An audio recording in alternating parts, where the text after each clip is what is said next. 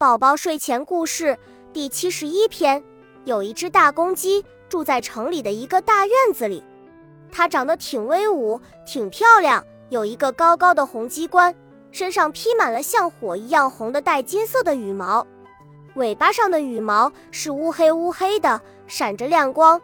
这些尾巴毛翘得高高的，又弯了下来，这是它身上最长的羽毛，很像夏天的柳树枝条。可是要比柳树枝条柔软的多，也要比柳树枝条美丽的多。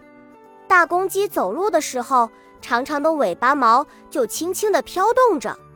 它真是一只又勇敢又漂亮的大公鸡，在那个大院子里，哪一只大公鸡也比不上它。就是在这个城市里，恐怕也很难找得到像它这样的大公鸡。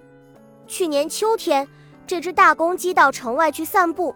听到两个蛐蛐在一棵狗尾草旁边说话，样子挺神气的。他们擦擦后腿，磨磨牙，觉得自己的力气比老虎还大呢。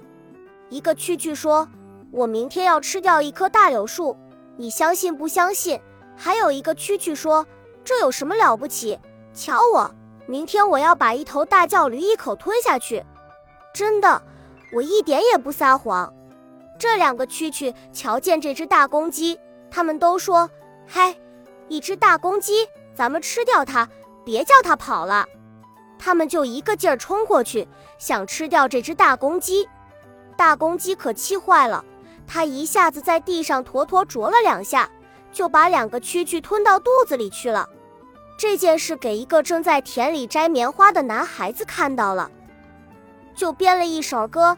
有两个蛐蛐好神气，碰在一起吹牛皮，一个说。明天我吃一棵大柳树，一个说明天我吃一头大叫驴，他们吹牛吹得正得意。城里来了一只大公鸡，两个一见生了气，瞪瞪眼睛，咬咬牙，要吃掉那只大公鸡。他们刚刚冲过去，都跑进大公鸡的肚子里。这首歌很快就在城里传开了，每个孩子都会唱。城里所有的公鸡、母鸡也知道这回事。他们也用鸡的调子唱着这首儿歌。从那一天起，大公鸡再也不捉小虫子吃了，它就是要一下子吃到两个蛐蛐。冬天过去了，第二年的春天，有些小虫子刚从地里钻出来，大公鸡见到这些小虫子，看都不想看一眼，就昂着头，迈着大步从旁边走过。有些小虫子刚从壳里爬出来，大公鸡见到了。也不要吃，他要吃的是蛐蛐，一下子吃两个蛐蛐。他觉得自己是一只最勇敢的大公鸡，吃这些小虫子是丢脸的事，只有那些怕死的小公鸡才找小虫子吃。反正他每天能吃到鸡食，他是不吃小虫子的。他也瞧不起那些爱吃小虫子的公鸡。他等着等着，好容易等过了夏天，秋天来了。他又到城外去散步，想再一下子吃到两个蛐蛐。那天他只看到一个小蛐蛐在一棵狗尾草旁边跳着玩。大公鸡故意把头昂得高高的，迈着大步走过去，对这个蛐蛐说：“你怎么不吹牛了？你去找个伙伴来吧，吹吹牛，好给我一口吃下去。”这个小蛐蛐听了大公鸡的话，侧着头。一点也不明白是什么意思，他问：“你说的是什么呀？我可没有吹牛啊，你还不知道吗？去年你的爸爸妈妈吹大牛，一下子给我吞到肚子里去了，你也试试看吧。”小蛐蛐越听越不懂了，他说：“我的爸爸妈妈都在家里，怎么会到你的肚子里去？那一定是你的叔叔婶婶。”小蛐蛐想了一想，他记起来了。就很高兴地对大公鸡说：“啊，你说的是那一对蛐蛐，那不是我的叔叔婶婶，那是一对很凶恶的蛐蛐，老是磨着牙，见到谁都要咬的。我爸爸的腿也给他们咬坏了。听说后来叫一只大公鸡吃掉了，原来那只大公鸡就是你啊！”大公鸡的脑袋这下子昂得更高了，它鼓着气，把脖子上的羽毛都竖了起来。要叫小蛐蛐见了害怕，可是小蛐蛐一点也不害怕。大公鸡更生气了，瞪着眼睛说：“你知道我是一只最勇敢的大公鸡，那就好了。那么你就乖乖的跳到我的嘴里来吧，省得我来啄你。你别吃我，我从来也没咬过别的蛐蛐。那不管，你们蛐蛐都是爱吹牛的，我从来没吹过牛。”大公鸡冒火了，它张大了嘴，别多说了，快，快跳到我的嘴里来！它还是张着嘴，以为小蛐蛐真的会跳起来的，可是小蛐蛐没有跳，也没有逃走。小蛐蛐很想跳到野草堆里去躲起来，它想想又觉得不好，这只大公鸡那么不讲理，它也很生气。它捋捋两根小须，擦擦后腿。气呼呼地对大公鸡说：“你太不讲理了！你自己吹了牛，还说我吹牛。你还说去年一下子吃了我的爸爸妈妈，你不害臊吗？你才是一只爱吹牛的公鸡！”大公鸡气得鸡冠都通红通红了，它呼地冲过去想吃掉这个小蛐蛐。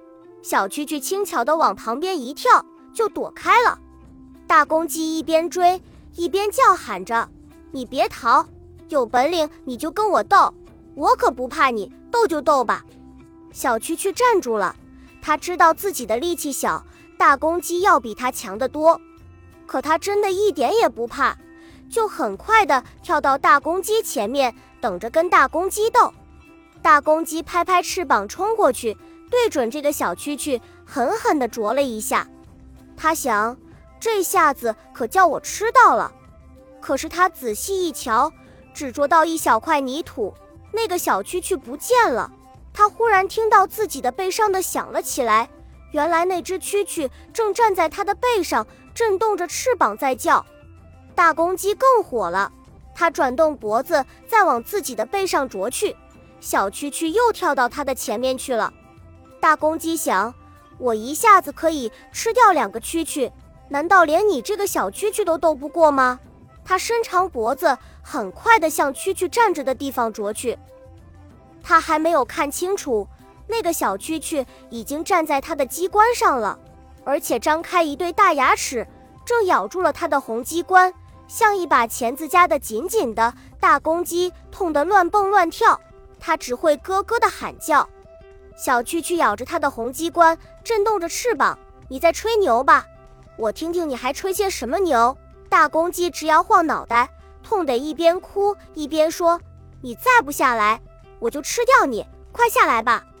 那你说再也不吹牛了，我就放了你。”大公鸡怎么肯说这样的话呢？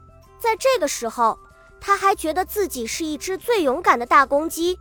他跟好多公鸡斗过，从来没有求过饶。这回要在一个小小的蛐蛐面前求饶，那多丢脸啊！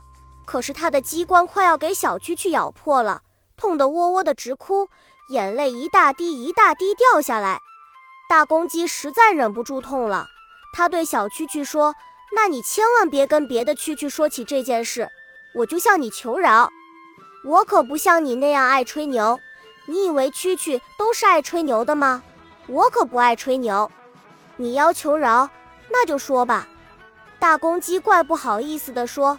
那我下回再也不吹牛了。